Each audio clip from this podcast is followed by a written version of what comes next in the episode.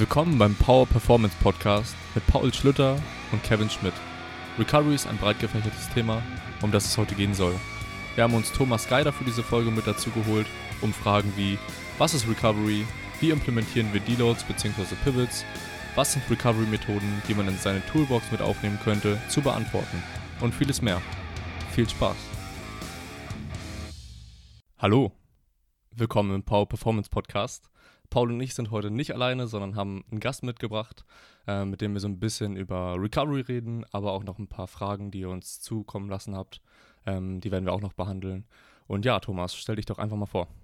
Jo, mein Name ist Thomas Geider. Äh, ich lebe und studiere in Leipzig. Ich mache hier gerade meinen Master in Sportwissenschaften. Genauer gesagt ist mein Studienfach äh, Diagnostik und Intervention im Leistungssport. Äh, nebenbei bin ich noch relativ viel im Online-Coaching und im Personal Training unterwegs. Äh, mein sportlicher Background kommt aus dem Basketball. Also ich habe äh, profimäßig in der ersten und zweiten Bundesliga gespielt, sowie, äh, sowie in Jugendnationalmannschaften. Also ich glaube, das ist so das Wichtigste, was man über mich wissen muss. Warum hast du mit dem Basketball aufgehört? Schlechte Recovery. Nein, äh, ich, also ich hatte zwei OPs an der Hüfte, ich hatte einen Knorpelschaden in der Hüfte und ähm, konnte nicht wirklich weiterspielen. Also ich hätte noch eine OP gebraucht und dann hätte sich das einfach nur noch weitergezogen und hätte wenig Sinn gemacht. Ja, okay. Was war denn so ähm, dein, sag ich mal, okay, Basketball-Hintergrund? Wie bist du denn so ein bisschen in die Richtung Powerlifting überhaupt gekommen? Ähm, ich sag mal, am Eisen, also am Pumpen bin ich schon Ewigkeiten. Ich glaube schon mit 14 oder 15. Das war eigentlich immer begleitend mit dabei beim Basketball.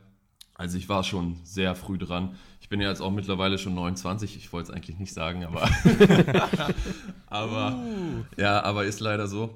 Äh, und durchs aufs Powerlifting bin ich eigentlich, als ich angefangen habe mit meinem Bachelor, zeitgleich habe ich auch Julia kennengelernt. Und ich glaube, so die ersten Videos, die ich damals gesehen habe, waren von The Tyson Fitness. Hm. Und äh, damals war noch so Eric Lillybridge ganz am Anfang immer so der, der King auf Instagram, den man da mal so gesehen hat. Ja. Und irgendwie habe ich äh, großes Interesse daran gefunden. Und dann im Prinzip haben wir gemeinsam mit Julia so dieses Projekt Powerlifting so ein bisschen gestartet. Ähm, ich habe mich als Coach versucht, äh, sie als Athletin und ähm, ja, im Grunde hat sich das eigentlich recht gut entwickelt. Also man kann nicht meckern. Und ja. Und wenn, wenn du jetzt so zurückblickst, wie viele Jahre, wie viele Jahre machst du das jetzt schon? Äh, ich glaube, es müssten so drei sein, dreieinhalb. Ich bin, oder vielleicht noch länger. Also 2000, ich, ich 2016, 2016 auf der DM haben wir uns das erste Mal getroffen. Ja, Paul, ich, ehrlich gesagt, ich weiß ich, ich, ich, müsste mal in Julias Trainingspläne gucken, dann könnte ich es dir äh, sagen. Okay. Also ein bisschen dabei sind wir jetzt ja. schon. Okay, cool. ähm, ja, dann soll es ja heute so ein bisschen um allgemeines Thema Recovery gehen, hat ja Kevin schon, schon angesprochen. Ähm, bevor wir jetzt auf die spezifischen Fragen kommen, würde ich mal die Frage in den Raum schmeißen, was ist denn für euch Recovery? Ähm, ich oder Kevin? Wie? Thomas, du kannst gerne anfangen. Also, ich, ich habe mir natürlich auch in den letzten Tagen ein paar Gedanken dazu gemacht und ich denke, am besten kann man Recovery immer am besten erklären, wenn man praktisch mit Fatigue einsteigt, beziehungsweise mit Ermüdung und erstmal erklärt, äh, was Ermüdung ist. Und ich denke, wir wissen, was Ermüdung ist, aber um den Hörer da auf den gleichen Nenner zu bringen, denke ich, wenn wir über Ermüdung sprechen, meinen wir einfach physiologische und psychologische Ermüdung, die wir durch Training, Alltagsstress, Alltagsaktivitäten oder was auch immer anhäufen. Und wenn wir jetzt im Prinzip wissen, was Fatigue ist oder Ermüdung, einfach die deutsche Übersetzung, dann ist Recovery eigentlich ziemlich leicht zu erklären und zwar der Abbau dieser Fatigue. Und genau das ist für mich im Prinzip Recovery, dass wir am Ende des Tages unsere Fatigue abbauen und praktisch wieder auf einem Baseline-Level ankommen, was unsere psychologische und physiologische Leistungsfähigkeit angeht. Okay. Kevin? Ja, da ist natürlich nicht mehr viel zu sagen. hier, hier, ist eine sehr detaillierte Definition, jetzt darfst du. Ja. ähm, ja, kann ich Thomas, Thomas nur so, nur so zustimmen, ähm, in den Aspekten, die er genannt hat. Ich weiß nicht, Paul, hast du da noch vielleicht was zu sagen? Äh, also nichts Zusätzliches, aber ich denke gerade, also gerade so der Fokus darauf, dass es halt auch außerhalb des Trainings Dinge gibt, die sich auf die Recovery sehr stark auswirken können. Äh, sowohl positiv als auch negativ, ähm, ist in dem, was wir machen, im Coaching sehr, sehr wichtig. Das merkt man immer wieder mal ähm, mit verschiedenen Athleten in verschiedenen Berufsfeldern oder verschiedenen Allta Alltagsabläufen, ähm, dass tatsächlich das Training in manchen Fällen noch den kleinsten Einfluss auf die äh, Recovery hat. Ja, würde ich so zustimmen auf jeden Fall. Ebenso. Ja, ähm, dann können wir vielleicht zur ersten Frage direkt übergehen. Ähm, Thomas, welche Variablen überwachst du denn als Coach bei Athleten, ähm, die zur Recovery beitragen? Ähm, also ich denke, prinzipiell gibt es recht viele Variablen, die man erstmal tracken kann. Ähm, wichtig ist, sich vielleicht im ersten Schritt überhaupt anzugucken, was überhaupt Fatigue genau auslöst. Das, was Paul eben schon ein bisschen angesprochen hat. Und ähm, ich denke, wenn wir die Variablen geklärt haben, dann macht es eigentlich auch Sinn zu gucken, was man überhaupt trackt. Und also wenn ich jetzt aufs Training selbst gucke, dann denke ich, sind eigentlich so gut wie alle Variablen irgendwo wichtig, äh, dass man die festhält. Äh, zum einen haben wir Volumen auf jeden Fall, mit welchem Volumen ähm, trainiert der Trainee, der Athlet, äh, wie auch immer. Dann Intensitäten, absolute und relative Intensitäten sollte man auf jeden Fall überwachen, wenn man Trainingspläne schreibt. Gerade da ist es ähm, meiner Erfahrung nach recht unterschiedlich, wie Athleten darauf reagieren. Ähm, komischerweise gibt es Leute, die machen 3x3 und sind davon voll im Arsch. Andere Leute wiederum machen 3x10 und sind davon ähm, ja, ziemlich angeschlagen. Und äh, selbiges gilt auch für relative Intensitäten, also wie API. Da denke ich, umso höher, desto mehr Fatigue wird es bringen. Also wenn wir API 9 und 10 haben, werden wir definitiv ja, sehr wahrscheinlich eine höhere Fatigue erlangen, als wenn wir äh, Sub 6 trainieren. Ähm, und äh, selbiges gilt natürlich für RER, e also mhm. das packe ich jetzt mal in eine Schublade. Und ähm, ja, Frequenzen zum Teil, denke ich, ähm, sind nicht das Wichtigste. Die, ich denke mal, alle anderen Variablen, also Volumen und Intensitäten, ähm, spielen da so ein bisschen mit rein. Also Frequenz an sich, denke ich, ist nicht die ausschlaggebende Variable für Fatigue, aber zusammen mit Volumen und Intensität äh, sollte man es auf jeden Fall im Auge behalten, ja. genauso wie die Übungsauswahl. Also auch da immer tracken, welche Übungen werden gemacht, wie reagiert der Athlet darauf, weil ich denke, das beste Beispiel, was wir alle kennen, sind zum Beispiel Bulgarian Split Squats. ähm, ja, ist eine Übung, die einfach anscheinend mehr Fatigue anhäuft als manch andere Übung. Also denke ich, dass es auch da Sinn macht. Und äh, natürlich kann man noch sehr viel anderes tracken, wenn man lustig ist. Und wenn wir im Alltag gucken, äh, wie Paul es schon gesagt hat, ist natürlich körperliche Arbeit ähm, wichtig. Also wenn wir zum Beispiel einen Bauarbeiter haben, der wird deutlich mehr Fatigue anhäufen als äh, wir als Online-Coaches. Oder äh, schlechter Schlaf. Warte mal. Äh, das ist jetzt Diskriminierung. ja, bei uns ist wahrscheinlich eher der psychologische Faktor wichtig. Ähm, aber wenn wir weiter in den Alltag vor allem gucken, ist es natürlich Ernährung, Schlaf, äh, psychologischer Stress oder auch einfach Krankheiten, ne, wenn man krank mhm. wird und so weiter. Ja. Dann, ähm, ja. Ist, äh, Habe hab ich jetzt zu viel gelabert? Nee, alles gut. ähm, da kann ich aber direkt mal, da, da würde ich direkt nochmal einhaken, weil das, das ähm, ist auch ein Thema, was ich mir immer so ein bisschen, also was mir so ein bisschen vorschwebt in letzter Zeit.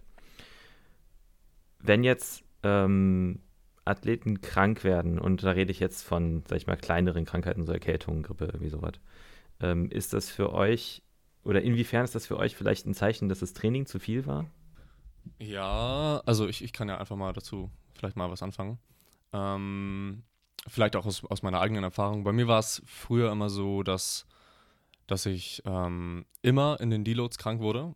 Eigentlich immer. Immer wenn ich, wenn die Ermüdung gedroppt ist, wurde ich instant krank. Ähm, weil, also zu mir persönlich kann ich sagen, dass, dass, die, dass die Ermüdung definitiv viel zu hoch war ähm, und das so ein bisschen dann korreliert ist mit, mit dem Ermüdungsabfall dann äh, im Endeffekt. Das habe ich auch bei zwei der Athleten bei mir auch noch so festgestellt, aber das natürlich muss jetzt auch nicht auf jeden zutreffen. Was hast Thomas vielleicht dazu zu sagen? Ähm, ich denke, gerade am Anfang mit dem Athleten ist es immer recht schwer zu sagen. Also wenn man sich so ein bisschen eingroovt mit der Zeit und den Athleten ein bisschen besser kennenlernt, dann kann man das ein bisschen besser abschätzen, weil am Anfang ist es so, okay, wenn der Athlet sagt, okay, ich habe einen Schnupfen, ja, keine Ahnung, vielleicht hast du jede Woche einen Schnupfen, das weiß ich nicht. Na, aber ich denke, ihr versteht, was ich ja. meine. Also manche haben halt immer so kleine Wehwehchen, die nicht schlimm sind, sage ich mal. Ja. Äh, wenn andere Athleten, die immer fit sind und dann mal krank werden, ist es wahrscheinlich doch ein bisschen ernster. Aber insgesamt ist es wie eigentlich mit allen anderen auch äh, individuell zu entscheiden. Und ich sag mal, gerade im Online-Coaching ähm, ist man natürlich ein bisschen verlassen auf den Gegenüber beziehungsweise angewiesen, dass er natürlich auch mit die Entscheidung trifft, weil mhm. aus der Ferne zu sagen, okay, bleib zu Hause, es geht nicht, ist sehr schwer. Deswegen muss auch ein Stück weit der Athlet die Entscheidung treffen und das Ganze einschätzen, ja. wie es aussieht. Ja. Ja. vor allem, wir sind ja keine Ärzte, ne? insofern ist ja eh. Das, das kommt noch dazu, ja. ich ich meine, also wenn jetzt. Leider, leider. Ja, genau.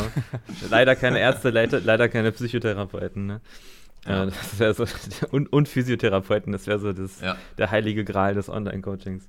Ja. ja. aber ich hatte das jetzt zum Beispiel ein paar Mal, dass Leute ähm, nach dem Wettkampf krank geworden sind. Ähm, das ist ja sowieso der Klassiker, dass die, die, äh, die DM-Grippe oder die DM-Erkältung, die dann immer rumgeht. Ne? Jeder, der irgendwie auf der DM war, in einem Umfeld, werden alle krank. Ähm, also das ist, denke ich mal, dann vielleicht auch an dem Punkt ein bisschen sogar zu erwarten bei manchen, die sowieso so ein bisschen äh, ab und zu mal kränkeln. Aber ja, wie du gesagt hast, ist halt im Online-Coaching sehr schwierig zu sagen, okay, bleib zu Hause oder nee, kannst zum Training gehen. Ähm, wobei ich auch ein Verfechter davon bin, wenn du erkältet bist und irgendwie in einem, in einem Gym trainierst, dann lieber nochmal einen Tag länger warten, einfach aus ähm, Höflichkeit den anderen gegenüber, dass man andere Leute nicht ansteckt. Wobei da das ganze Thema Ansteckung und so weiter, ne? Aber ja. das ist so. Ich, Aber ich, ja? Äh, der Überzeugung bin ich momentan auch also lieber einen Tag länger Pause machen, als einen Tag zu früh reingehen und äh, die ganze Seuche noch weiter zu ziehen. Ja, vor allem, das sind halt so Sachen wie, also ich habe, hatte ich mit dir ja auch drüber gequatscht, ich finde das immer noch super krass, den, den Podcast, den RTS mit Brad Gillingham gemacht haben. Äh, für die, die es nicht wissen, Brad Gillingham ist ein, ist ein Masters 2-Lifter mittlerweile, glaube ich sogar. Ähm, der in seinem, in seinem Leben über 100 mal 800 Pfund im Wettkampf gezogen hat. Ähm, und das gibt einem mal so ein bisschen so eine langfristige Perspektive auf den Sport. Ne? Und da, der eine Tag, oder selbst wenn es dann mal eine, eine Woche sein soll, die man nicht ins Training kann, ey, auf der langfristigen Skala dieser Sportart, wenn man sie denn langfristig machen möchte, was man sollte, wenn man, wenn man gut sein möchte, ähm, äh, das ist nix. Ne? Also da braucht man sich nicht irgendwie großartig Gedanken machen. Dazu kommt noch so dieses, wenn man mal aussetzt, die, der Gedanke, dass man sofort äh, schwächer ist. Ähm, ich habe in letzter Zeit echt gute, also jetzt über die Erkältungssaison hinweg, echt gute Erfahrungen damit gemacht, dass die Leute dann einfach die ersten beiden Tage, die sie wieder ins Training reingehen, ein bisschen leichter machen und dann eigentlich ab dem dritten Tag schon wieder volle Kanne ballern können, ohne Probleme. Das sind dann zwei Tage zum wieder reinkommen und dann geht das sofort wieder los und das ist, scheint bisher gut zu funktionieren. Ja, habe ich auch so, so die Erfahrung gemacht. Ähm, um vielleicht noch so zur die DM-Grippe anzusprechen. Ähm, ich habe das ja im letzten Podcast, glaube ich, schon gesagt, dass eine, ich, ich glaube, das hängt auch relativ viel mit ähm, psychologischen Faktoren dann zusammen, wenn Leute sich vielleicht also wenn wir jetzt von der Vorbereitung zur DM reden zum Beispiel, mhm. ähm, dass Leute sich vermehrt stressen, weil halt bald der Wettkampf ansteht. Ich meinte ja, eine Athletin von mir wird relativ häufig krank vor Wettkämpfen. Mhm. Dieses Mal vor der DM zum Beispiel nicht, ähm, aber sonst halt vor, vor den letzten Wettkämpfen auf jeden Fall immer. Wahrscheinlich psychologisch einfach mehr Stress dann auch, mehr mhm. daran gedacht, mehr wettkampfsorientiert gedacht. Ähm, ja. Und dann hat sich das alles so mit erhöhter Intensität natürlich dann auch alles so ein bisschen entwickelt ja. zu einer Krankheit.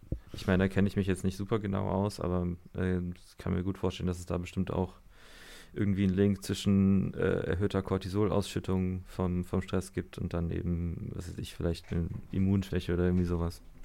Oder dann damit gekoppelt zu wenig Schlaf, weil schön Cortisol am Abend ballern, dann, dass man nicht, nicht, nicht pennen kann und dann am besten noch irgendwie im Krankenhaus arbeiten oder so. dann lässt die Grippe grüßen. Ne? Wartet ja quasi auf sich selbst. Aber um nochmal auf die, auf die eigentliche Frage zurückzukommen, äh, wie, man wie man den Recovery trackt, ähm, ja, so dass, also sag ich mal, äh, Thomas Antwort würde ich tatsächlich unter wie man Recovery mit steuern kann einordnen, so ein bisschen. Ja. Ähm, weil man ja immer versucht, in der Trainingsplanung so ein bisschen reaktiv auf die gegebenen Bedürfnisse des Athleten oder der Athletin einzugehen. Ne? Also wie du gesagt hast, wenn du jetzt einen Bauarbeiter hast, dem kannst du keine 16 bis 20 Sätze Beugen die Woche geben. Wahrscheinlich. Ne? Ähm, kann sein, dass er das verträgt, muss aber nicht. Ähm, was äh, ich noch checke, das habe ich mit einer, mit einer Kollegin entworfen, das ist so ein kleines Regenerationstool, es sind acht Fragen.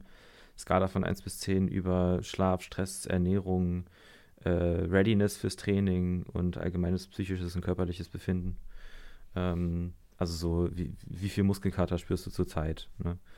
Und äh, das mache ich, also das macht sie mit ihren Athleten zurzeit jeden Tag. Also die müssen das wirklich jeden Tag ausfüllen. Meine machen es am jeweils ersten, also vor dem ersten Training der Woche und nach dem letzten Training der Woche. Ähm, wobei wir uns noch unsicher sind. Also wir testen das halt so ein bisschen, um zu gucken, wie das läuft. Ähm, ja. Die, sag ich mal, zweimal die Woche Version ist halt ein bisschen zeitökonomischer für die Athleten. Ähm, aber das, sag ich mal, die Vergleiche sind da schwierig. Also ich, ich habe bisher die Erfahrung gemacht, dass man eher dann Anfang Woche 1 und Anfang Woche 2 vergleichen kann, als innerhalb der Wochen. Also eher so diese latenten Vergleiche. Ja. Ähm, und das ist bisher sehr kleine, sehr kleines Sample, aber bisher ein ganz guter Indikator, vor allem dafür, wann äh, die Deloads gebraucht werden. Ähm, genau. Man merkt auch, was, was man auch sehr gut merkt, das hatte ich bei einer Athletin, äh, die hat äh, wie sie halt so sind, ne? Hat einen unplanmäßigen Single gezogen, einen sehr, sehr schweren, der etwas zu schwer war. Und das hat sich dann im Regenerationstool auch sofort gezeigt in der Woche drauf. Also die war ziemlich im Eimer davon. Äh, und dann hat das ihr, das war auch ganz cool, weil sie dann auch selber gesehen hat, was das für einen Einfluss auf ihr Training hat und auf ihr Wohlbefinden. Genau, also ich mache das Ganze auch mit dem, ich weiß nicht, ob es, ich glaube, es sind auch acht, acht, neun Kategorien. Ähm, ich mache das tatsächlich auch auf einer täglichen Basis ähm, mhm. und habe dann praktisch auch wöchentlich eine Gesamtzahl. Also je bei, mir, bei mir ist es eine Skala von 1 bis 5. Je niedriger die Skala, äh, je niedriger die Gesamtzahl, Punktzahl in der Woche ist, desto besser war die Recovery, beziehungsweise die Ermüdung war halt einfach nicht so hoch. Okay. Ähm, und das kann man relativ gut mit den Wochen dann vergleichen. Mhm. Und ähm, ja, das spiegelt sich auch ganz gut wieder nach, welche Einheit wie viel Ermüdung das Ganze hervorgerufen mhm. hat, beziehungsweise wie viel Muskelkater. Und das ist eigentlich ganz cool zu beobachten. Manchmal macht das Ganze auch überhaupt gar keinen Sinn. Da fragt man sich, okay, keine Ahnung. Äh, auch ein unpla unplanmäßiger Single und ja. alles gut, 30 Sätze gebeugt oder so, keine Ahnung. Und dann alles, alles safe, so von wegen. Und auch nur drei Stunden geschlafen. Also manchmal macht das Ganze keinen Sinn, aber im Großen und Ganzen kann man da einen relativ guten Überblick über das ganze Thema da haben. Ja, ähm, ja bin, ich, bin ich auch voll bei euch. Ähm, Gerade die Muskelkater-Geschichte ist, ist zwar nicht ausschlaggebend, also das heißt jetzt nicht nur, weil man Muskelkater hat, dass man absolut nicht trainieren kann oder ähnliches, genau. aber ist eine Variable, die man auf jeden Fall im Auge behalten kann. Äh, was ich auch gut, ganz gut finde, was ich jetzt eingebaut habe, seitdem ich äh, verstärkt mit Simon mein Training zusammen mache, also Wissen ist Kraft, kennt ihr ja beide, mhm. Äh, ist die, die Härte der Einheiten sozusagen mhm. bewerten. Session API, äh, das, ne? Ja, Session API sozusagen. Äh, das klappt bei mir auch ganz gut, um das Training fortlaufend äh, zu steuern, weil ich hatte halt Einheiten, die waren sehr, ich sag mal, schon fast unbefriedigend, was die Werte angeht. Also, dass es mir nicht hart genug war, weil es einfach zu wenig an einem Tag war. Ja. Und am anderen Tag war es viel zu viel.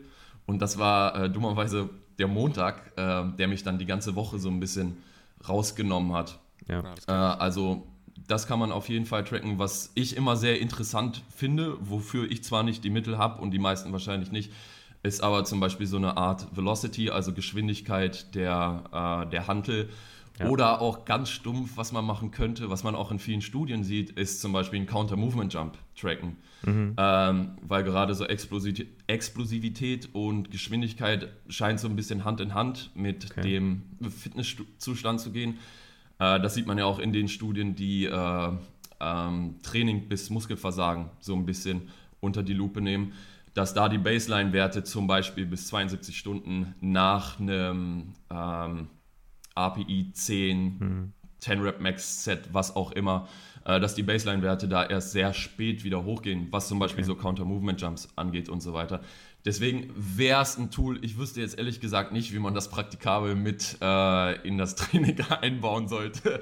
Aber ja. es ist eine Möglichkeit auf jeden Fall, um ja, irgendwie Recovery, Erholung oder Performance äh, tracken. Das, das, kannte ich, das kannte ich noch gar nicht. Da müssen wir mal die, die, die Football-Jungs fragen, weil die machen das ja viel. Ähm, also ich kenne es von, halt von den Leuten aus dem Rhein-Gym, dass die da so Sachen auch des Öfteren mal machen. Ähm, was ich auch noch äh, ganz interessant fände, also Velocity-Based Training, so das Thema bin ich voll bei dir. Ich denke, das ist, äh, sobald die Technologie für den dummst anzunehmenden User auch benutzbar wird. Ja, also ich habe, ich habe, äh, das soll jetzt auch kein, äh, sag ich mal, kein, keine Kritik sein, aber ich habe von, von einem Kumpel neulich mal das, das VMAX Pro so ein bisschen ausprobiert. Ähm, man, also man muss sich schon ziemlich doll reinfuchsen, bis man so genau versteht, was wie funktioniert und so weiter.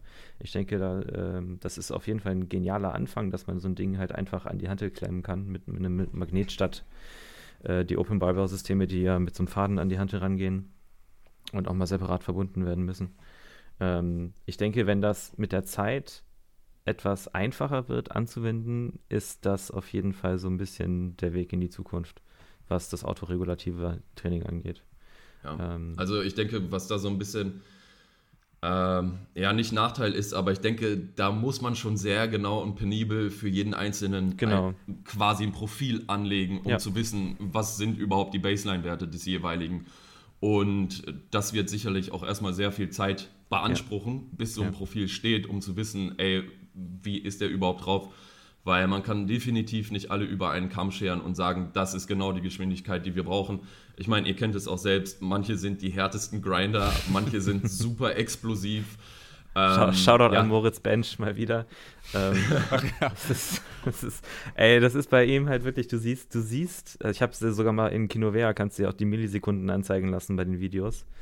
Äh, du siehst bei zwischen einer Reps in Reserve 3 und einer Reps in Reserve 1 ist bei ihm kaum ein Geschwindigkeitsunterschied. Ein paar Millisekunden oder so, das ist ah. pervers. Äh, aber ja, da gibt es halt noch unheimlich viele unbeantwortete Fra äh, Fragen. Ne? Ich meine, klar, wenn man sich jetzt zum Beispiel Prilepins äh, Table anguckt, diese Tabelle mit den Intensitätsbereichen für Wiederholungen und so, das hat, denke ich mal, ähnlich angefangen, so die Idee, so nach dem Motto, okay, was kann denn der Durchschnittsmensch prozentual für, für Raps bewegen?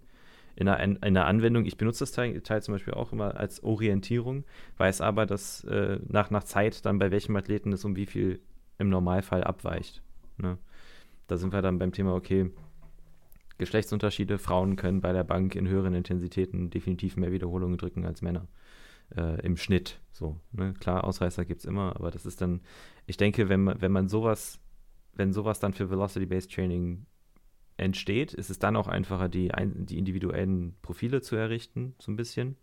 Und dann kann man von da an eben arbeiten. Aber das ist, das ist, wie gesagt, noch ein, das ist noch eine, eine Weile in der Zukunft, denke ich, bis es wirklich so benutzbar ist für den normalen Menschen, ähm, dass man sich da nicht irgendwie großartig mit beschäftigen muss mit dem Thema, sondern einfach sagt, hier, ich klemme jetzt das Ding an, mache mein Training und der sagt mir genau, was ist ich, mein Coach sitzt irgendwo zu Hause und schreibt den Plan und dann sagt mir das Ding genau, wie viel ich machen soll. Das wäre so ja. das, das, das Traum-Szenario. Ja. ja. Das braucht sicherlich ja. noch ein bisschen. Ja. Und äh, was, ich, was ich auch noch interessant fände, äh, du hast ja gesagt, so Counter Movement Jump als äh, mindest, mindestens äh, Korrelation zu, zu Recovery. Ähm, äh, Herzfrequenzvariabilität ist da ja auch immer so ein Thema. Ja. Äh, wenn ich, wir hatten das nur mal irgendwie in, glaube ich, einem Seminar jetzt im Master, leider, weil ich das echt interessant fand. Ich habe es hier und da mal wieder in, in dem einen oder anderen Podcast gehört sofern ich mich erinnere, und da dürft ihr mich jetzt gerne korrigieren, äh, Herzfrequenzvariabilität am Morgen scheint ein ziemlich guter Indikator von ähm, Übertraining zu sein. Ja. ja. So habe ich es auch im, im Kopf. okay. Also was, äh, was ich vielleicht viel leichter finde als die Variabilität, ist den Ruhepuls zu messen, mhm. äh, weil die Variabilität braucht man meines Wissens ein paar Utensilien, um das äh, richtig erfassen ja. zu können. Und ich weiß nicht, ob da, ja, ob die meisten das überhaupt machen können. Und einen Ruhepuls kann man ja mittlerweile auch mit einem Handy messen, mhm. wenn man die richtige App hat. Ich sag mal, auch wenn der nicht sehr genau ist, wenn er mhm. zumindest konstant nicht sehr genau ist, genau. dann werden wir einen ungefähren Wert haben. Äh, ist wahrscheinlich leichter, geht auch so ein bisschen in die Richtung. Ähm, ich habe jetzt letztens darüber auch einen Artikel gelesen ähm, wo eine starke Schwäche des Ganzen, äh, des Ganzen beschrieben wurde. Das war von Menno Henselmann, den kennt ihr mhm. mit Sicherheit. Und äh, der hat auch geschrieben, dass er auch die Herzschlagvariabilität gemessen hat, aber davon jetzt äh, weg ist. Ähm, warte, ich muss das mal auf die Kette bekommen, wie er das genau beschrieben hat. Also er hat irgendwie beschrieben, dass seine Athleten sich viel zu stark davon haben leiten lassen. Hm, und wenn es ja. da irgendwie kleinere Abweichungen gab, die, ich sag jetzt mal, eher in die schlechte Richtung gingen, äh, dass die davon viel zu stark beeinflusst waren, genau, ja. psychologisch. Und das Training automatisch schlecht wurde, sobald dieser Wert nicht stimmte, ja. sozusagen. Und ja, ist schwer. Ich denke, wie mit allen anderen auch, es ist eine Variable, die man tracken kann, hat Vor- und Nachteile. Ja. Ich habe vielleicht noch eine kleine Anekdote. Äh, das war vor zwei Jahren, ich glaube im Sommer, mit meiner Freundin Julia. Da waren wir am See und da hat sie sich den Sonnenbrand ihres Lebens geholt. Und äh, zu, zu dem Zeitpunkt hat sie sich, äh, hat sie auch immer Ruhepuls morgens gemessen. Der war irgendwo was zwischen 50 und 60 Schlägen, also würde ich jetzt sagen, mhm. relativ tief. Ähm, und als sie diesen Sonnenbrand hatte, ist sie halt morgens mit knapp über 90 aufgestanden.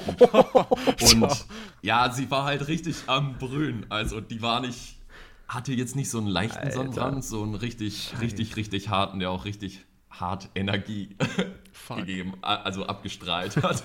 So war das Gefühl zumindest, wenn man neben ihr lag. Scheiße. Also kann man als Indikator benutzen, ähm, ja. gerade vielleicht auch so für anstehende Krankheiten, wenn sich da irgendwas in die Richtung entwickelt, was nicht ganz so gut ist. Wie gesagt, hat Stärken und Schwächen. Ja, ähm, dann können wir direkt mal zur nächsten Frage vielleicht übergehen. Ähm, wir haben ja jetzt schon so ein paar Sachen besprochen, die so ein bisschen auf die Recovery mit eingehen. Ähm, zum Beispiel vielleicht Schlaf, Ernährung, solche Geschichten. Ähm, wie gehst du generell dabei vor, wenn du bei einem Trainee, bei einem Athleten feststellst, dass vielleicht der Schlaf so ein bisschen nachhängt? Ähm, wie übermittelst du ihm, dass, dass das Ganze ja, deutlich besser ist, wenn man vielleicht ein bisschen mehr Schlaf reinbekommt? ähm, also ich denke mal, so, so eine pauschale Antwort kann ich nicht geben. Also, dass ich dem Athleten jetzt sage, mach das und das und alles wird besser. Die Frage ist natürlich auch immer, macht er das und das? Ich sag mal, die Compliance auf dem Gebiet mhm. ist äh, mit das Wichtigste. Und generell denke ich, was man zuerst machen muss, ist zu analysieren, wo liegt das Problem. Und im zweiten Schritt muss man dann gucken, wie sieht der Alltag des jeweiligen aus, um dann die richtigen Schlüsse zu ziehen, was kann man überhaupt machen. Wenn ja. wir jetzt jemanden haben, der ziemlich viel ackern muss, also arbeiten muss, die ganze Zeit im Auto unterwegs ist und so weiter und so weiter und vielleicht tatsächlich gar nicht früher ins Bett kommen kann, als mhm. er gerne möchte, na, was soll man da machen? Also, geh früher ins Bett. ja, also geh früher ins, Geh früher ins Bett zu sagen, ist natürlich super leicht ja. und wäre auch super, wenn man sagt und bums, es funktioniert. Ist aber leider nicht die Realität. Deswegen ja. ist es auch da wieder sehr individuell ähm, Fehler ausfindig machen, gucken, wie man ihn beheben kann, gucken, was man überhaupt umsetzen kann, mhm. egal auf welchem Gebiet, ob es Ernährung ist, ob es aktive Regeneration ist, ob Schlaf ist oder was auch immer. Und dann zusammen mit dem Athleten erarbeiten, was können wir überhaupt umsetzen und ja. wie dann im nächsten Schritt. Ja. Ähm, da mal eine Frage zu, wenn wir jetzt mal sagen, nehmen wir mal ein Beispiel, was ich, man, man hat einen neuen Athleten oder eine neue Athletin und weiß, dass der oder diejenige körper, körperlich sehr viel arbeiten muss. Ähm, mhm. ich, sagen, nehmen wir mal einen Bauarbeiter. So, Bauarbeiter sagt, okay, er ist jeden Tag siebeneinhalb Stunden auf dem Bau. Äh, keine Ahnung, siebeneinhalb Stunden, acht Stunden irgendwie so um den Dreh, plus Mittagspause. Ähm, setzt du dann, also würdet ihr das Volumen oder die, die Planung an sich eher erst aggressiv ansetzen und dann cutten, so viel nötig ist, bis man einen guten Punkt erreicht, oder würdet ihr von unten langsam aufbauen und warum? Ich kann vielleicht anfangen. Ähm, ja? ja, bitte. Also vorab würde ich natürlich schauen, wie wir er wird ja nicht, meistens ja nicht zu dir kommen, ohne schon ein bisschen Trainingserfahrung zu haben. Gehe ich einfach mal davon aus, ist ja meistens so. Ähm, und er wird ja aber auch nicht gestern erst meistens angefangen haben mit dem Job. Das heißt, man kann schon mal so ein bisschen aus der Trainingshistorie schließen, ähm, inwiefern das gut funktioniert hat, ob er sich davon einigermaßen erholen konnte von dem, was er gemacht hat. Und Ja, also ich, ich mache es generell so, dass ich relativ, relativ low anfange, beziehungsweise damit anfange, was er halt, ähm, wie das Training vorher war, also relativ ähnlich gestalte. Wenn das dann gut funktioniert hat, wenn er sich damit nicht komplett ins Ausgeschossen hat Mhm. oder so, oder da irgendwelche Verletzungen da, davon kamen.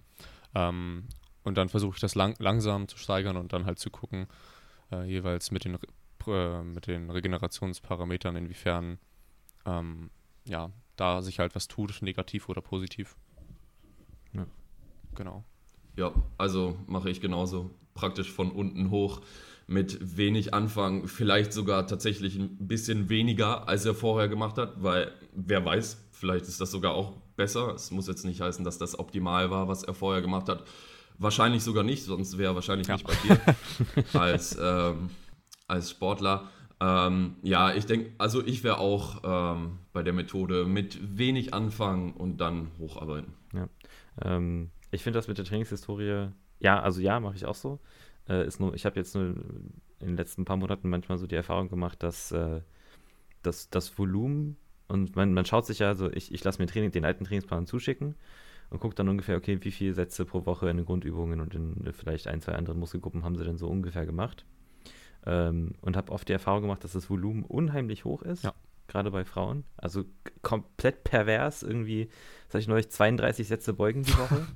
ähm, aber ähm, das ist dann, ja, das ist So dann im ich, Endeffekt so bin kein, ich. kein hartes, hartes Volumen, weil die irgendwie seit einem halben Jahr die gleichen Gewichte bewegen. Ah, okay. Ne? Und das ist dann was ganz anderes, weil dann, dann kann ich nicht hergehen und sagen, okay, dann setzen wir mal bei 32 Sätze die Woche an. Weil dann müssen sie nämlich auf einmal tatsächlich sich auch progressiv steigern. Ähm, und dann geht das, äh, kann das sehr hart nach hinten losgehen. Deswegen fange ich auch immer sehr konservativ an, in den meisten Fällen. Also ich habe es jetzt, ein, einmal hatte ich einen Fall dabei, wo ich das selber ein bisschen verschlammt habe, wo ich das äh, unterschätzt habe, wie viel der, das war ein, äh, ein Kellnerjob mit äh, Nachtschicht bis, also bis 2 zwei Uhr morgens oder halb 3 Uhr morgens so. Ähm, da habe ich das ein bisschen unterschätzt bei dreimal die Woche. Und aber ansonsten gehe ich da eigentlich sehr. Also ich habe jetzt eine andere Athletin, die auch äh, körperlich sehr aktiv sein muss und sogar auch so, so Sportleistungsüberprüfungen hat in ihrem Job. Und da habe ich total absolute Basics angefangen, dreimal, dreimal die Woche und pro Tag eine Grundübung und ein, und ein bisschen Technikkram und ein bisschen Accessories. Und dann kann man darauf eben langsam aufbauen, um zu gucken, wann kommt denn so dieser, dieser Breaking Point. Ne? Ja, ähm, dann können wir vielleicht zur nächsten Frage übergehen. Ähm, was natürlich nicht, nicht fehlen darf, wenn wir über Recovery reden, beziehungsweise auch relativ viel über Ermüdung dann. Ähm, wie du das Ganze dann angehst, um, wenn jetzt, wenn sich viel Ermüdung angehäuft hat, ähm, wie du dann versuchst, das Ganze abzubauen. Also Stichwort Deloads oder Pivots, je nachdem, wie du, wie du das gestaltest, ob du vielleicht die, wenn du Deloads planst, ähm, ob du sie fest planst, ob, ob du sie reaktiv machst äh, und wie du das Ganze generell gestaltest, Thomas. Kannst du mal erzählen? Ähm, also ich mache noch klassische Deloads. Ähm, ich bin noch nicht bei Pivots angekommen. Ich habe mir hier und da ein paar Ideen des Pivots-Prinzip, sage ich jetzt mal, äh, abgeschaut. Ich, es ist halt das ATS-Ding, denke ich mal. Ne? Also wenn wir jetzt über Mhm, Pivots genau. sprechen, meinen wir das, was ATS äh, macht. Ähm, Können wir das das vielleicht Glück- mal kurz, kurz für die Leute, die nicht wissen, was es ist, ein, ein Pivot beschreiben? Naja, im Prinzip hat der Pivot eigentlich dieselben Aufgaben wie ein Deload, also Ermüdung abzubauen, ist aber durchaus noch ein bisschen anders aufgebaut. Also ähm, korrigiert mich, wenn ich falsch liege. Äh, ich habe sogar die ATS-Classes gemacht online, also eigentlich, eig eig- eigentlich müsste ich es wissen. Ja. Aber ähm, ja, im Prinzip wird versucht, so ein bisschen zu resensibilisieren, äh, was Übungen, Intensitäten angeht. Es werden verstärkt andere Übungen gemacht im, äh, im Pivot-Block als im Trainingsblock zuvor. Es wird meistens, wenn ich weiß, mit höheren Reps gearbeitet und mehr so Tempo-Geschichten und so weiter gemacht. Und ähm, ja, im Grunde geht es darum. Und ein normaler Deload, so wie ich ihn verstehe, ist eigentlich, dass wir dasselbe Training machen wie im Trainingsblock zuvor auch. Nur halt mit geringeren Volumen und ge geringeren Intensitäten. Ja.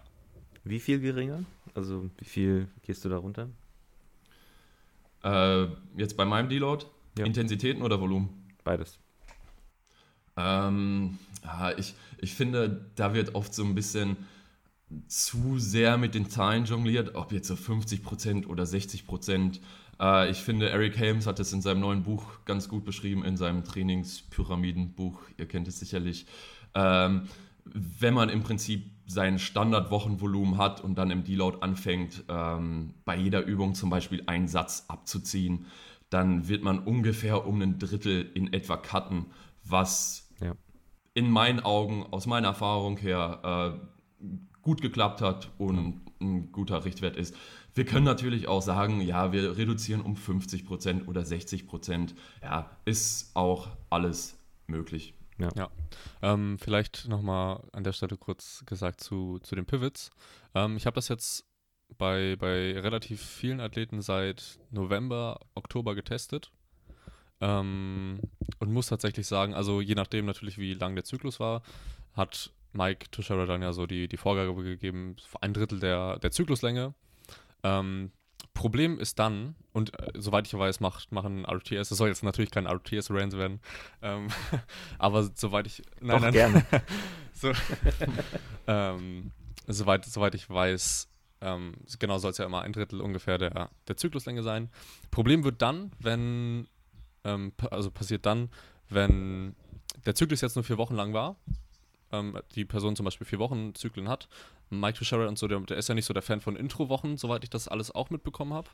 Ähm, Problem wird dann tatsächlich, wenn er nach den vier Wochen ein Pivot, Pivot-Block kommt, der eine Woche lang ist, oder eineinhalb, ähm, in dem du dann vermehrt neue Übungen auch drin hast, dass du, also ganz ehrlich, so viel Ermüdung wird da tatsächlich nicht abgebaut. Es kommt super, super viel Ermüdung obendrauf.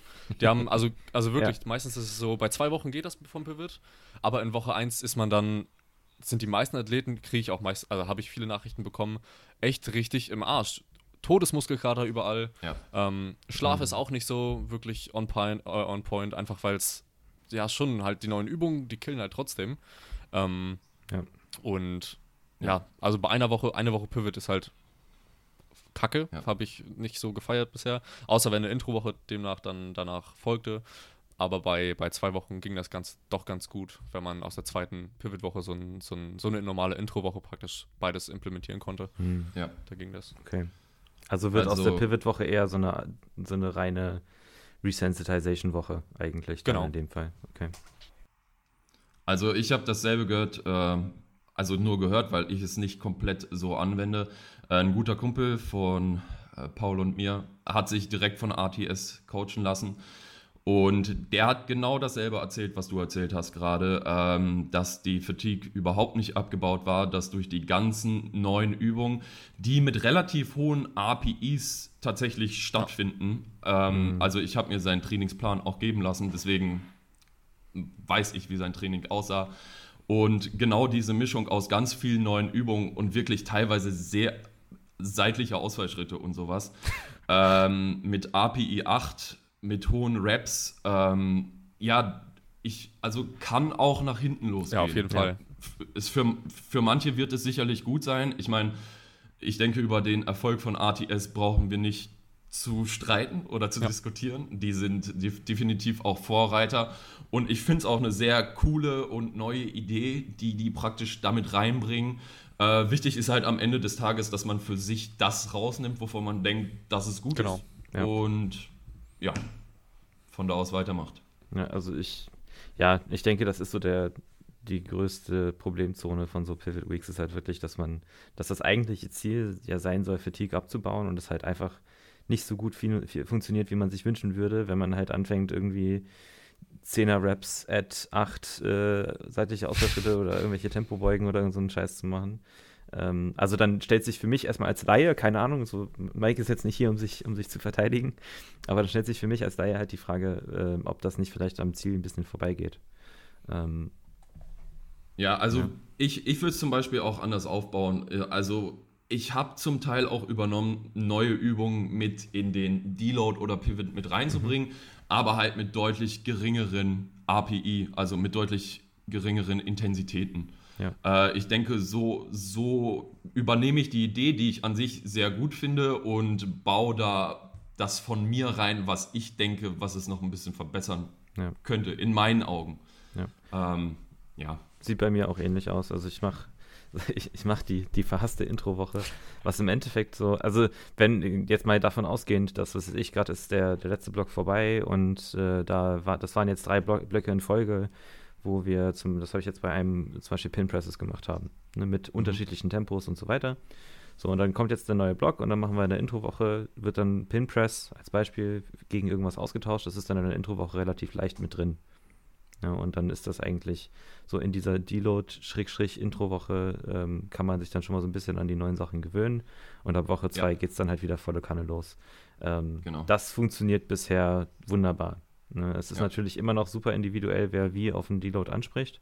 Manche Leute kommen aus dem Deload raus und sind erstmal nochmal noch mal die ganze Woche danach schwächer. Manche Leute kommen aus dem Deload raus und äh, sind die Götter der Welt und können auf einmal alles, alles machen und alles ist ja. leicht. Das ist auch wieder so eine Sache. Sollte denn ein Deload auch tatsächlich eine Woche lang sein?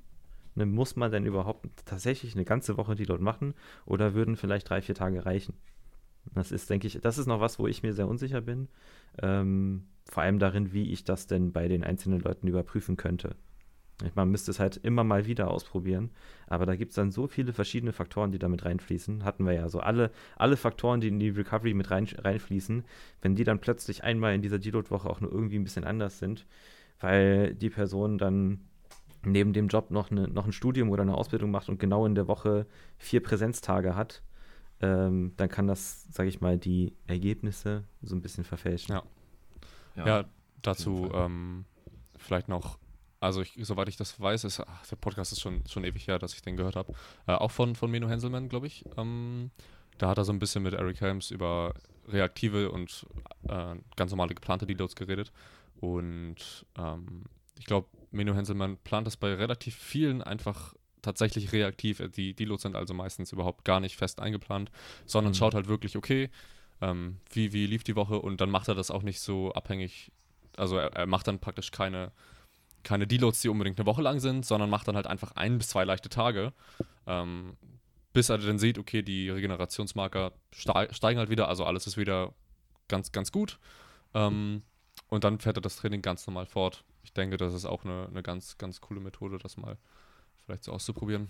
Bei manchen Athleten. Ja. Äh, wie, handha wie handhabt ihr das? Also plant ihr Deloads oder lasst ihr sie geschehen, wenn sie geschehen müssen? ähm, bei mir ist es oft so, dass, also so richtig, äh, ich, ich, unterscheide da auch irgendwo so ein bisschen zwischen Introwoche und, und einem tatsächlichen Deload. Also so einen mhm. tatsächlichen richtigen Deload, wo ich wirklich sehr bewusst sehr stark mit dem Volumen auch runtergehe, ähm, mache ich eigentlich nur reaktiv anhand des Regenerationstools und anhand von Feedback vom Athleten. Ähm, kann auch mal passieren, dass es mitten im Block sein muss. Also wenn dann irgendwie jemand sagt in Woche 3 so, ey, ich habe gerade Woche 3 fertig, und ich bin ja. sowas von einem Eimer. Ja. Ich kann nächste Woche, die, die Woche 4 ist bei mir in den meisten Fällen immer nochmal so die schwerste vom Block. Ähm, und wenn die dann sagen, ey, Woche 4, so keine Chance, ich, ich verrecke jetzt schon, dann macht man halt Woche 4 ein Deload, reaktiv. Und ansonsten sind halt über den Block verteilt, äh, die Reps in Reserve sind halt am Anfang etwas höher und werden dann niedriger zum Ende des Blocks hin. Also der, der Block fängt eigentlich immer leicht an, leichter an, als er endet. Und ähm, das ist so ein bisschen so dieses, die, quasi diese, diese wellenförmige äh, Planung, Intensitätsplanung äh, und Steuerung beugt das in vielen Fällen auch so ein bisschen vor. Ne, also es ist äh, diese, diese reaktiven Deloads passieren eigentlich relativ selten bei mir. Genau, also ich, ich plane die eigentlich auch meistens ähm, fast, also fest ein, außer bei manchen Athleten. Ich habe das Gefühl, wenn Athleten in den, also manche, muss jetzt nicht bei allen sein, ähm, in, den, in den Zyklus starten und schon wissen, okay, in sechs Wochen ist der Deload, ähm, dann führt das meistens dazu, dass Woche 5 komplett eskaliert. Also, dass sie denken, okay, hey, ich habe nächste mhm. Woche sowieso den Deload, äh, dann mache ich heute einfach, mache ich jetzt die Woche einfach mal alles, was möglich ist. Und ähm, das, ja. also bei den, bei den Leuten mache ich das dann tatsächlich doch gerne eher etwas reaktiv. Also ich, ich sage denen zwar, okay, hey, bald gibt es den Deload ähm, oder Pivot schlägt sich irgendwann, aber nicht, nicht genau wann. Also zehn Wochen später. bald, nächstes Jahr zum Beispiel dann. Kriegt so auf den Boden, ich kann nicht mehr. Kevin! Aber an sich. Einfach gar äh, Genau, nicht. einfach gar keinen. Einfach nee, aber an sich sind, sind sie auch ähm, meistens geplant, je nachdem natürlich, wie, wie lang der Zyklus dann ist und so. Ja, also ich, ich plane auch noch ähm, ich mache das nicht so reaktiv. Äh, ich denke, also für mich ist es auch ein bisschen praktikabler, gerade wenn wir immer gucken, wann ist der nächste Wettkampf, wie viele Wochen ja. haben wir noch. Und da will man natürlich auch gucken, dass der Athlet am Ende dieser Vorbereitung an seinem Top-Level ist.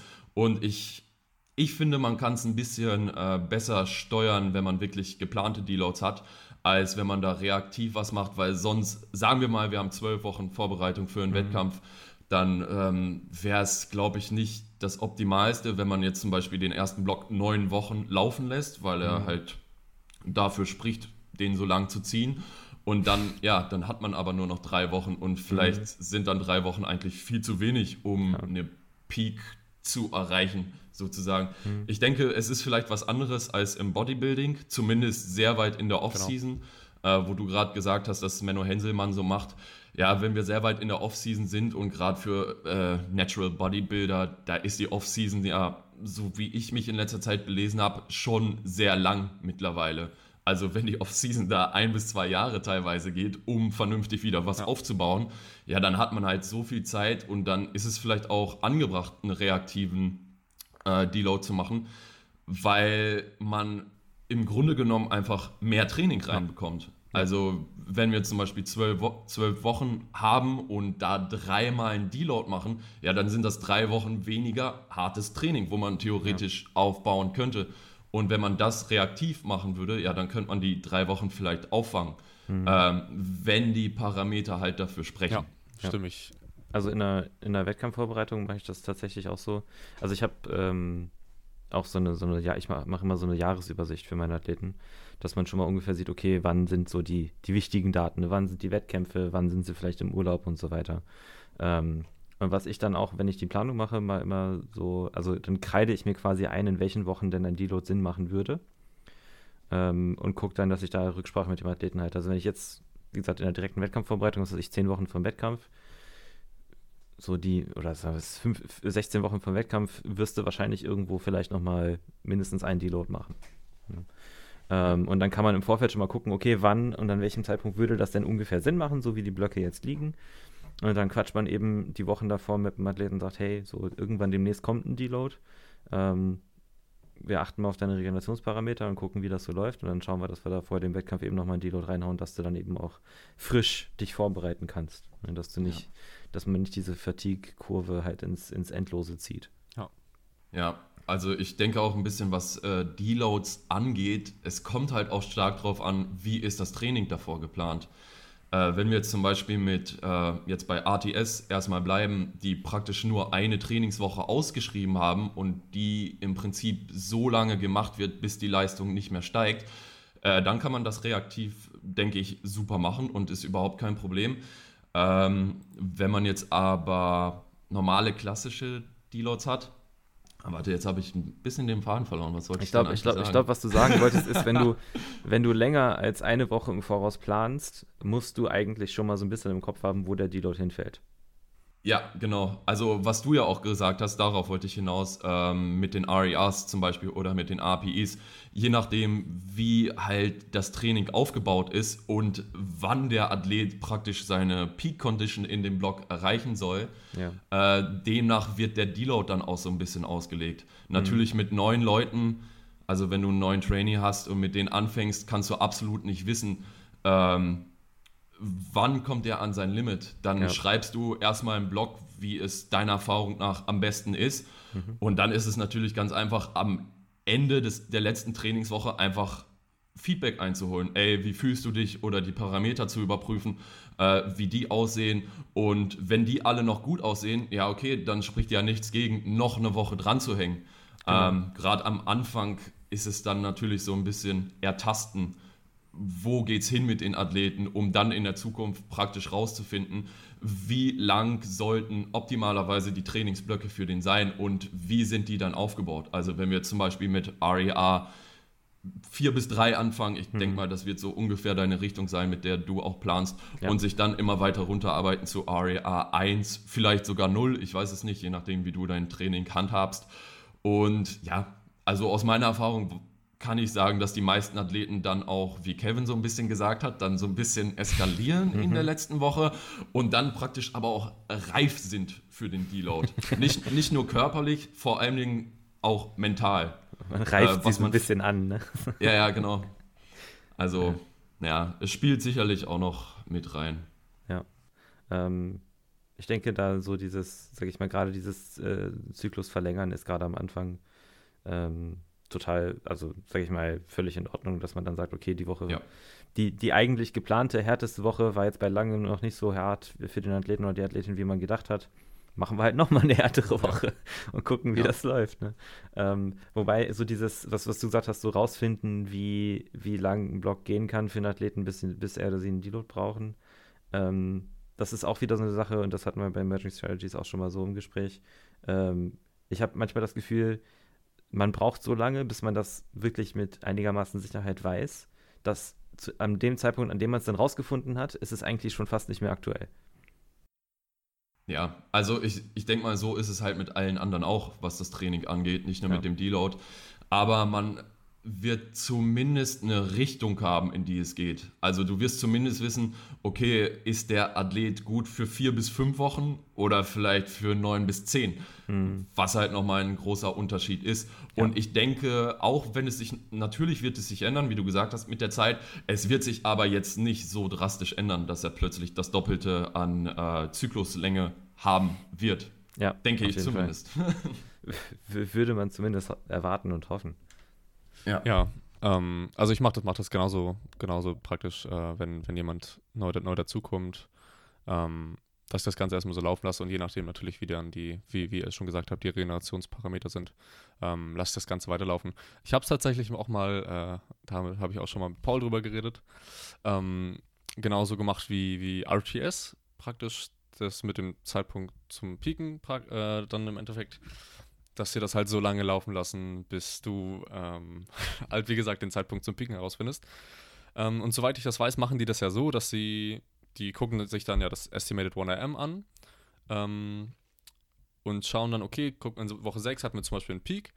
Ähm, dann lassen die das aber noch so weiterlaufen und weiterlaufen und weiterlaufen, praktisch bis sie wirklich zwei Wochen, soweit ich das weiß, zwei oder drei Wochen hintereinander keinen Performance-Aufstieg mehr sehen.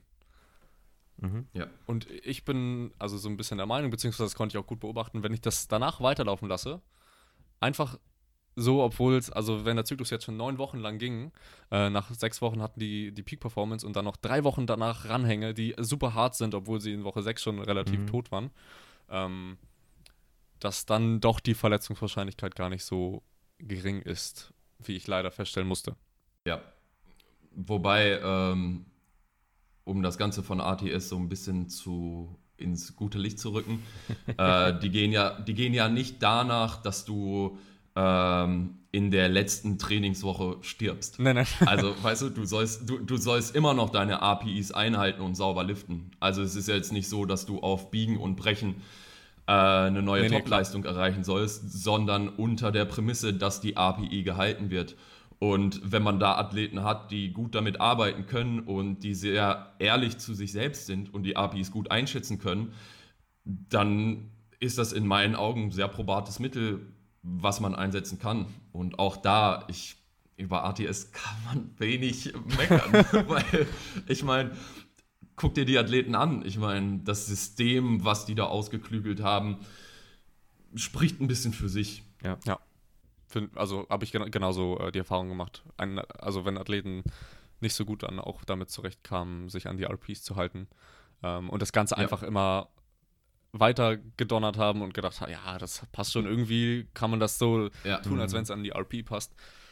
Äh, dann kommt dann, dann kommt es im Endeffekt schon zu nicht so guten Dingen wie eine, zum Beispiel eine Verletzung, die halt langfristig gesehen einfach nur beschissen ist. Ja.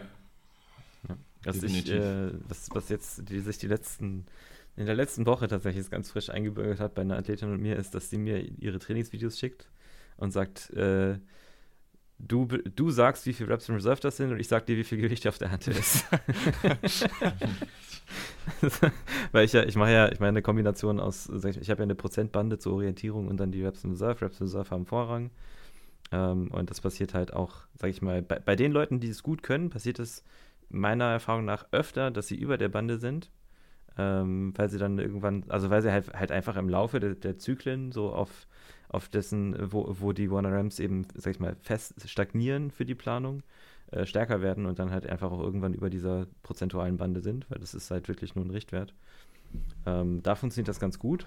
Und dann gibt es eben auch Leute, die halt, die sich unheimlich schwer tun mit den Raps in Reserve äh, oder RPE und was da halt, äh, was da tatsächlich Gold wert ist, ist wirklich tatsächlich, dass die selber mal Videos schicken, eine eigene Einschätzung machen und dann vom Coach Feedback bekommen. Nur so nach dem Motto, hier ist das Video, ich würde sagen RPE 8, was sagst du? Ja, dass man da so ein bisschen, also dass sie da auch mal so ein bisschen externes Feedback für bekommen, das ist ganz cool. Ja, also ich, ich stimme dir voll zu. Ich denke auch, man muss das richtige Training für den jeweiligen finden. Manche kommen mit klaren Prozentangaben bzw. mit klaren Gewichtsangaben klar. Die wollen auch nicht denken im Training. War das jetzt eine 8 oder sonst was? Die sagen, schreib mir das ja. Gewicht auf, was ich machen soll und dann mache ich das. Andere kommen, Sascha, ja, ne? ist ja wahr, oder? Also ist, ist ja auch voll also legitim, also, so, es ist ja nicht. Nee, nicht, nee, also ja, und andere kommen halt viel besser klar mit APIs. Also ich denke, ähm, das Training sollte sich dem Trainee anpassen und nicht umgekehrt. Ja. Ganz guter Abschluss für, für die Frage, die dann doch ein bisschen länger jetzt wurde und ein bisschen ausgeschweift ist, aber hey, das passt. ähm, nächste Frage wäre, was sind Recovery-Methoden, die man vielleicht so in seine Recovery-Toolbox mit aufnehmen könnte? Und vielleicht hast du ja, also Thomas, so ein bisschen individuelle Unterschiede bei Recovery-Methoden gesehen, gemerkt, feststellen können bei Athleten, was gut funktioniert hat, was nicht gut funktioniert hat. Vielleicht ja. kannst du da mal was zu erzählen. Also ich denke mal, am wichtigsten sind die Basics. Ähm, Trainingsaufstellung, Schlaf und Ernährung. Und alles, was noch zusätzlich dazu kommt, ist meistens sehr individuell. Ähm, ich habe ja diesbezüglich auch eine kleine Umfrage mhm. bei Instagram gemacht, die habt ja. ihr ja gesehen wahrscheinlich.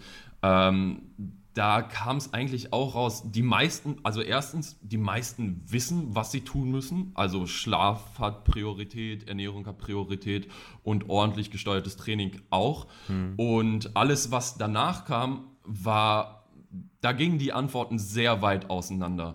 Also die einen haben gesagt, sie kommen mit Foam Rolling super gut klar. Hm. Ähm, ich persönlich komme mit Foam Rolling überhaupt nicht klar.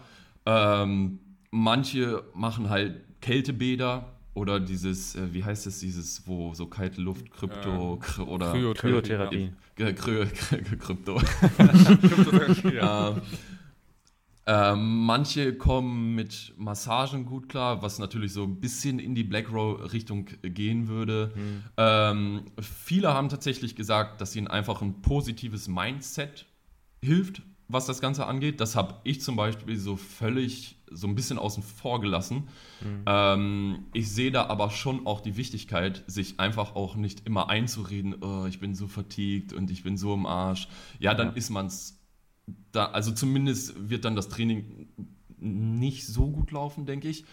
Ja. Ähm, und was halt noch, ähm, womit ich auch die beste Erfahrung gemacht habe bei mir als auch mit Athleten, ist wirklich aktive Regeneration in Form von Spaziergängen. Ja ein paar Meter gehen ja. in seiner Freizeit und nicht nur rumsitzen. Ein, ein Hund, einen Hund zu haben, mit dem man raus muss, äh, macht ja. da auch einen tatsächlich merkbaren Unterschied. Das ist, das ist bei mir ganz lustig. Ich habe, also ich war früher immer so der, der kränkelnde Paul. Ich hatte irgendwie je, jede Erkältung und jede Grippe und, und jedes Magen-Darm-Infekt, alles, was ich irgendwie mitnehmen konnte, habe ich immer mitgenommen. Ähm, seit, seit ich jetzt äh, mit Jola zusammen bin und äh, ich auch mit Kira sehr viel unterwegs bin, bin ich fast gar nicht mehr krank. Das ist total krass. Also einfach nur diese Bewegung und halt auch so ein bisschen den gereg etwas geregelteren äh, Tagesablauf, dass man halt auch morgens mit dem Hund raus muss, nachmittags mit dem Hund raus muss, abends dann vielleicht sogar spät abends nochmal eine Runde. Ähm, und allein diese Bewegung, auch wenn man dann äh, mal wieder in, in, einem schweren Trainingszyklus ist, ähm, das ist absolut Gold wert, diese Spaziergänge. Ja. Also das ist für mich auch, also wie gesagt, die Basics müssen stimmen. Ne? Äh, und da finde ja. ich, ist auch immer noch ein großer Unterschied zwischen äh, Wissen, dass Schlaf und Ernährung wichtig ist und es tatsächlich auch ja. machen. Das, das, ist dann natürlich nochmal eine Sache, an die man sich dann auch halten muss. Ähm, aber bei aktiver Regeneration bin ich voll bei dir. Spaziergänge sind echt mega, mega genial. Ähm, was so die mentale Recovery angeht oder, oder aktive Erholung für, für den Kopf, ähm, glaube ich, bin ich der Meinung, dass es auch in Zukunft äh, immer mehr ins Rampenlicht rücken wird, ähm, ist bewusste Kontrolle über Technologie allgemein, so Screentime. Ja. Ähm, es kommen jetzt so langsam die ersten paar Forschungsgruppen raus mit ihren Studien zu Screentime und inwiefern sich das auf verschiedene psychologische Aspekte auswirken kann. Äh, es sieht nicht gut aus. Äh, also es, also die, die Ergebnisse sind bisher nicht so, nicht so, dass man sagen kann, oh, Screentime ist voll geil. Ähm, das, das hilft ungemein. Äh, eher das Gegenteil. Ähm, das heißt, das ist auch, denke denk ich mal, wichtig, äh, gerade wenn man sowieso nebenbei noch ähm, beruflich äh, viel arbeiten muss oder viel unterwegs ist oder allgemein viel Stress hat, dass man da sich äh, bewusste Auszeiten sucht. Ne, so dieses wirklich, dass man einfach mal sagt, so, ich habe jetzt 10 Minuten, 15 Minuten, 20 Minuten, äh, in denen ich nicht am Handy bin, in denen ich kein Fernsehen gucke, in denen ich nicht versuche, irgendwie auf ähm, also ich merke das ja bei mir selber. So, ich habe hier zwei Bildsch Bildschirme stehen, ich habe mein eigenes Handy, ich habe mein Diensthandy, dann habe ich zwei WhatsApps offen, dann gucke ich nebenbei irgendwie noch einen Stream und äh, le lese auf dem anderen Bildschirm irgendwas und das ist dann halt einfach irgendwann, ne, das, äh, also dann wirklich auch zu sagen, okay, ich mache jetzt alles aus und setze mich irgendwo hin und habe einfach mal 15 bis 20 Minuten Ruhe. Ne, oder, oder ja. konzentriere mich auf nur eine Sache und lese ein Buch oder unterhalte mich mit irgendjemandem oder irgendwie sowas. Und dass man wirklich auch da nochmal so eine Auszeit sich, sich selber schafft. Das ist, denke ich, ein sehr unterbewerteter Aspekt. Ja. Ähm, ja. ja. und ansonsten, was mentale Erholung angeht, so, so, soziale Komponenten sind auch immer relevant. Das ist dann auch typenabhängig. Also es gibt, es gibt Leute, für die soziale Interaktion Erholung ist, es gibt Leute, für die es ein Stressor ist. Ähm, das eine ist nicht richtig oder falsch. Ähm, also das ist auf jeden Fall auch was, was man nutzen kann. Ne? Dass wenn man zum Beispiel, dass ich ein starkes familiäres Netzwerk hat, wenn man noch irgendwie in der Nähe von zu Hause wohnt, dass man auch mal einen Tag nach Hause fährt oder zum Abendessen bei Mutti daheim ist und dann äh, sich eine Auszeit gönnen kann. Ähm, meditieren äh, beziehungsweise Achtsamkeit ist auch so ein, ein großes Thema in der Sportpsychologie äh, für die Erholung. Ähm, teilweise sogar, äh, so, sag ich mal, Intratrainingseinheiten gibt es das auch. Ähm, aber ich, also gibt es jetzt keine Studien zu im Powerlifting, aber im, äh, im Baseball gibt es das zum Beispiel, dass da ähm, einfach weil die Spiele so ewig dauern, halt so diese Downtimes auch aktiv genutzt werden, um eben so ein bisschen sich zu erholen und so ein bisschen die Gedanken wieder unter Kontrolle zu kriegen. Ähm, ja, das sind so die Eckpfeiler, die mir einfallen würden. Ja. Habt ihr irgendwie Methoden, um, äh, um nochmal auf Screentime zurückzukommen? Ähm, das mhm. Ganze so zu reduzieren. Also ich mache es jetzt aktuell so, weil ich einfach da, da so das Gefühl habe, dass mir das un unheimlich hilft. Ähm, so zwischen 20 und 21 Uhr das Handy wirklich komplett, komplett wegzulegen. Ich habe es ja nicht so, dass ich aktuell noch ein Diensthandy habe, also habe ich praktisch alles, was Coaching belangt, auch auf meinem privaten Ding und das ist halt schon hart, hart ne? wenn dann praktisch noch eine Nachricht am Abend, Abend, äh, am Abend reinkommt, dann ist man schon, ja, ich habe halt super, super das Gefühl gehabt, dass der Schlaf dann ähm, etwas qualitativ nicht so mhm. hochwertig mhm. war. Ich weiß nicht, habt ihr da vielleicht irgendwie Methoden, wie ihr das handhabt? Ähm, also das war bei mir auch immer ein großes Thema, äh, gerade mit den Nachrichten, die praktisch den ganzen Tag eintrudeln. Ähm, also ich, was ich zumindest versuche, ähm, ist, dass ich mir tatsächlich feste Zeiten für Feedback geben einplane in ja. den Tag.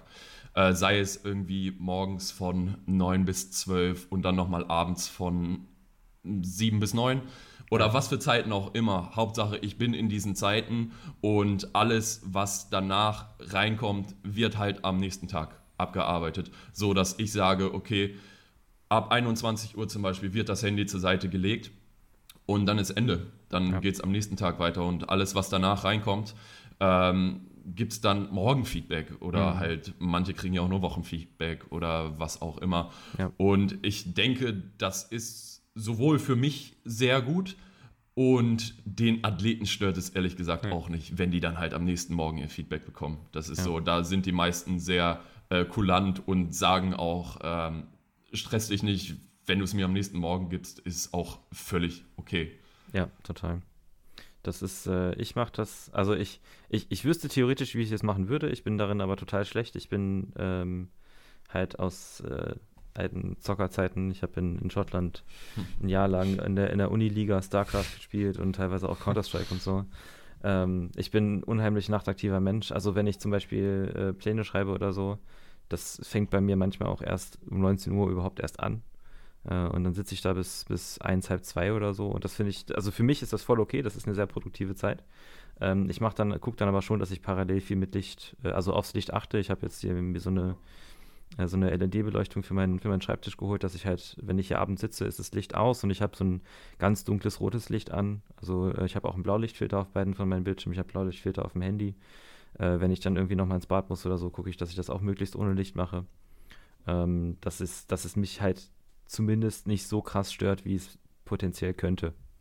Ja, aber das ist, äh, man findet da schon so irgendwie seinen Weg.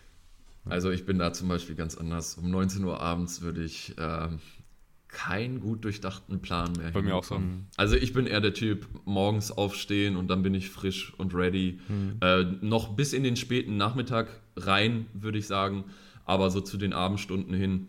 Aber ich bin auch kein Nachtmensch, muss man auch mal sagen. Also ja. mein, mein Rhythmus ist, scheint ein anderer als deiner zu sein. Ja. Äh, deswegen, äh, wenn es für dich funktioniert und klappt, dann warum nicht? Ich denke, ja. da gibt es nicht richtig oder falsch.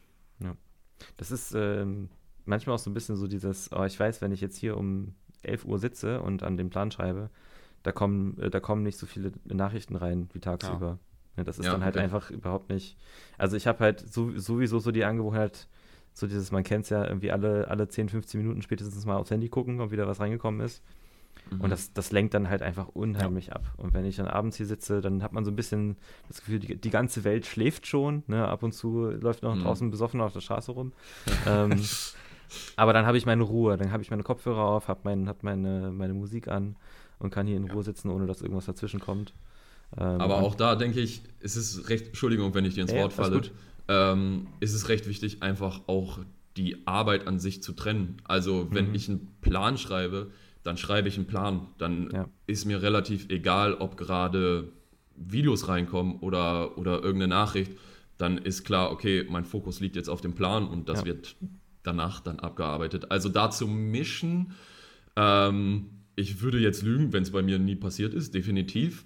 Aber da zu mischen macht das Ganze nicht besser in meinen Augen. Dann ja, ist man voll. weder da noch da richtig am ja. Ball. Ich tue mich da auch immer noch richtig schwer. Das ist so. Ebenso. Ich, ich bin einfach ein, ein, ein Nachrichtentempo gewöhnt. Dass ich äh, ich meine, man, man denkt sich auch irgendwo, dass man möchte ja seinen, seinen Athleten und Athletinnen das auch irgendwo bieten, dass man sagt, hey, wenn die jetzt, sag ich mal, eine wichtige Nachricht schicken, ähm, dann versuche ich da auch schnellstmöglich darauf zu antworten. Ähm, ich meine, wenn es dann irgendwie, wenn es Videos sind und eine Sprachnachricht oder so, dann gucke ich kurz rein, ob es was Wichtiges ist, markiere es als ungelesen und weiß, das mache ich morgen. Ja. Ne, das ist dann völlig ja. okay. Ähm, aber gerade allein, allein so diese Erreichbarkeit ist, ist bei mir auch immer so ein bisschen, das, das summt immer so ein bisschen im Hinterkopf. Ne? Ähm, aber da sind wir wieder beim allgemeinen Thema der, der Technologie und ständiger Erreichbarkeit und immer immer muss man irgendwie was, was äh, erreichbar sein und äh, zur Verfügung stehen und so weiter. Aber ich denke, wie, wie du gesagt hast, ist es auch ganz wichtig, ähm, dass man sich da klare, selber klare Grenzen setzt und auch eben den Leuten, mit denen man arbeitet, dass man auch mal sagt, hey, so klar, ich gebe mir Mühe, innerhalb von 24 Stunden aller spätestens zu antworten, aber ja. manchmal ist es halt einfach nicht drin. Wenn es nicht drin ist, sage ich eigentlich immer kurz Bescheid und sage, hier, ich bin gerade da und da unterwegs oder bin im Urlaub oder sonst irgendwas. Und das ist eigentlich halt bisher noch nie zum Problem geworden. Also ich denke mal, wenn du eine Antwortfrequenz von 24 Stunden hast, das ist sehr gut. Also da gibt es ganz andere Fälle. ja. Äh, da, ja. Nein, also ist doch wahr, ja. oder? Ich denke, ja, da bist du eh auf einem sehr guten Weg und darüber kann man in meinen Augen definitiv nicht meckern. Aber wir wissen, äh, heutzutage meckert ja jeder über alles. Ja. Von daher. Ähm, ich habe vielleicht nochmal eine Frage, weil wir mhm. gerade so abgeschwiffen sind, äh, gerade mit der aktiven Regenerierung und den Walks, den mhm. Spaziergängen, wie auch immer man das nennen möchte. Äh, habt ihr bei euch festgestellt oder bei Athleten, dass es da auch so die Dosierung wichtig ist, dass es irgendwo ein Minimum und ein Maximum gibt? Weil bei mir ist es tatsächlich so, ich weiß, alles zwischen, ich sag jetzt mal, irgendwo zwischen 15.000 und 20.000 Schritten ist bei mir okay und mhm. verkraftbar. Ähm, darüber hinaus geht es eher ins Negative. Ja, ja. Ähm, ich habe hab das, glaube ich, schon mal, schon mal erwähnt, oder mit, mit Thomas, ich habe dir das schon mal geschrieben. Ähm, ich hatte das, glaube ich, so vor knapp zehn, zehn, neun Monaten oder so, dass ich mich halt einfach nicht mehr so von den Einheiten regenerieren konnte. Ähm, was natürlich nicht nur jetzt auf die Regenerationsparameter zu, ähm, zu schieben ist, sondern auch einfach auf das Training. Das war halt einfach nicht an mich wirklich gut angepasst. Ähm, mhm. Aber ich habe halt da, das war halt ganz gut, ein gutes Learning für mich, dass wenn ich unter, unter 5000 Schritte bin, ich mich einfach unterkörpertechnisch einfach nicht wirklich regenerieren kann, also kaum. Ähm, ich habe das, glaube ich, im letzten Podcast schon erwähnt. Ich hatte die Montagseinheit mit 5x5 Beugen und war Freitag halt noch tot. Ich konnte halt nichts machen bis Freitag. Gar nicht. Und Freitag dann auch nur ganz leicht vielleicht heben oder sowas. Aber ja. nichts, nichts, was beugemäßig irgendwie ähm, da wäre. Mhm. Ähm, ich habe aber auch ein, tatsächlich so ein Maximum. Bei mir sind es so 15.000 Schritte, ist schon viel. Ähm, sind schon, ja, sind halt schon, schon viel, vor allem wenn die restliche Woche dann so bei 8.000 bis 10.000 war, dann, wenn es dann diesen Ausreißer von 15.000 gibt, macht es nicht so einen Unterschied, aber wenn es dann zwei, dreimal die Woche vorkommt, merke ich das dann schon, ähm, dass die Regeneration dann äh, eine andere ist. Ja, aber ich habe das auch bei einigen Athleten jetzt festgestellt. Ähm, ich track die, die Schrittanzahl jetzt seit zwei Monaten erst bei, bei Athleten, bei manchen. Ähm, und kann da auch feststellen, wenn es zu viel wird, was bei jedem unterschiedlich ist. Aber so 20.000 mhm. ist meistens, je nachdem, wie, wie generell so der Beruf auch ist, wie, an was sie da gewöhnt sind, ähm, ganz, ganz guter Marker, habe ich da einfach festgestellt, dass, dass das relativ viel ist für Leute, die Regeneration dann eher so äh, ist. Ähm, und wenn es dann mhm. unter 5.000 ist, tatsächlich nicht so gut ist. ja. Äh, ich ich habe einen Athleten, äh, der hatte, mit denen hatten wir so ein bisschen das Problem wegen aktiver Regeneration. Also wir haben so ein bisschen gestöbert in seinem Alltag, woran es denn liegen könnte, dass er sich in der speziellen Phase nicht so gut regeneriert gefühlt hat. Äh, und dann hat er mir seine Schritte geschickt und ich glaube, das war, ich glaube, das waren am Tag 2000. Schau. Also, also in meinen Augen gar nichts. Ja. Äh, und da war halt das Dreimal Problem, zum Klo gegangen so. Ja, so, so in die Richtung. Da war aber das Problem, das ist ein Typ, ein sehr netter Typ, äh, der aber beruflich super viel im Auto saß. Der mhm. ist morgens in sein Auto gestiegen, ist zu seinen Terminen gefahren durch ganz Deutschland, ist dann abends praktisch zurückgekommen zum Training, ja. hat, ist aus dem Auto gestiegen, hat sein Training gemacht. Das waren ungefähr diese 2000 Schritte dann. Und das, das war halt so ein Fall, wo man halt überlegen musste, wie machen wir das, dass wir mhm. deine Schritte erhöhen weil er geht dann auch äh, spät abends ins Training, danach noch großartig Spaziergänge machen, äh, war dann nicht mehr und dann haben wir halt gesagt, um das Ganze wenigstens ein bisschen hochzutreiben, mach dein Training und danach stellst du dich 15 Minuten aufs ja. Laufband mhm. und sp spazierst auf dem ja. Laufband. Und das war zum Beispiel so eine Methode, wie ich es vorhin gesagt habe, wo man recht genau analysieren muss für den jeweiligen, was mhm. man da macht, die wir dann angewendet haben, die dann aber auch ähm, äh, geklappt hat. Und er hat sich damit dann auch besser gefühlt. Ich denke, das ist so eine Sache bei Athleten, wenn die erstmal sehen, dass gewisse Sachen denen gut tun, ja. dann werden sie es auch automatisch ja. mehr machen. Weil was danach dann passiert ist, äh, dass er mir dann doch Fotos von Spaziergängen genau. und so genau. geschickt ja. hat, wie er dann doch nochmal rausgegangen ist und so weiter und so weiter. Und äh, ja, nur so am Rande wollte ich nur nochmal Ja, habe ich genauso, äh, vor allem mit, mit Studenten oft äh, in der Klausurenphase ähm, dass sie dann mhm. wirklich super, super wenig Schritte haben, ein bis 2000, so bis 3000 so vielleicht. Äh, und den ganzen Tag wirklich nur da sitzen und wirklich, wie du auch sagst, nur zum Training fahren ähm, und das Training absolvieren. Und da kriege ich jetzt auch ab und zu mal äh, relativ häufig sogar dann die, die, äh, die Snaps oder je nachdem ein Foto, mhm, ja. dass sie dann doch Spaziergänge machen, weil sie halt, wie du sagst, äh, merken, dass es sich positiv auf das Training, ja. aber auch natürlich auf das Lernen, also muss man natürlich auch sagen, auf das Lernen positiv auswirkt. Ja. Ja. Ähm, ich denke, das ist auch, ähm, ich, ich, denke, dann können, wir können dann auch bald so langsam zum Abschluss kommen. Ähm, sind jetzt schon über eine Stunde.